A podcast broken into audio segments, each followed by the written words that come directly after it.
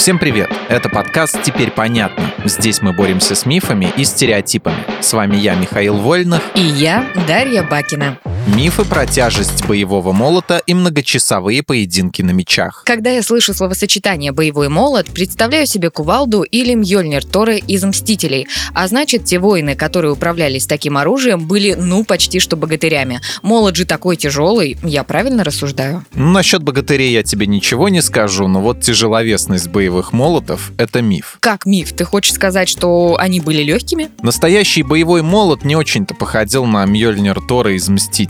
Он имел более длинную ручку, примерно 1-2 метра, и небольшую головку. Весил почти 2 килограмма. Не пушинка, конечно, но все же поднять несложно. Ну, в целом, да. И вообще тяжесть средневекового оружия — это миф. Оно было куда легче, чем принято считать. Иначе им неудобно было бы пользоваться. Кстати, об этом мы уже рассказывали в предыдущих выпусках. Если интересно, можете послушать. Эпизод называется «Мифы про средневековые мечи и технику боя на них». Раз уж ты сам заговорил про мечи. Любой голливудский бой с использованием мечей, хотя и не только, а еще топоров, копий и прочего холодного оружия, тянется буквально целую вечность. Бойцы наносят удары без остановки, а их соперники отражают их раз за разом. И ты хочешь узнать, так ли это было на самом деле, да? Да, потому что я как-то раз наткнулась на турниры по ХЕМА – Historical European Martial Arts. Проще говоря, это историческое фехтование, то есть фехтование на холодном оружии, имеющем аналоги в прошлом.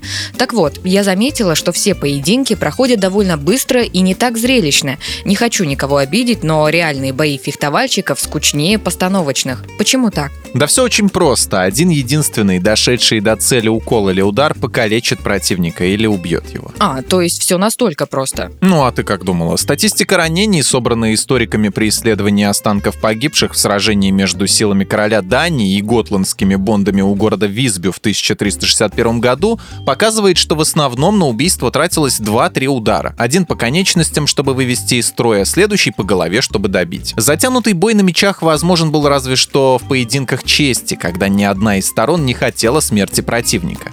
Но сражаться надо было ради приличия, до первой крови. Ого, теперь все понятно.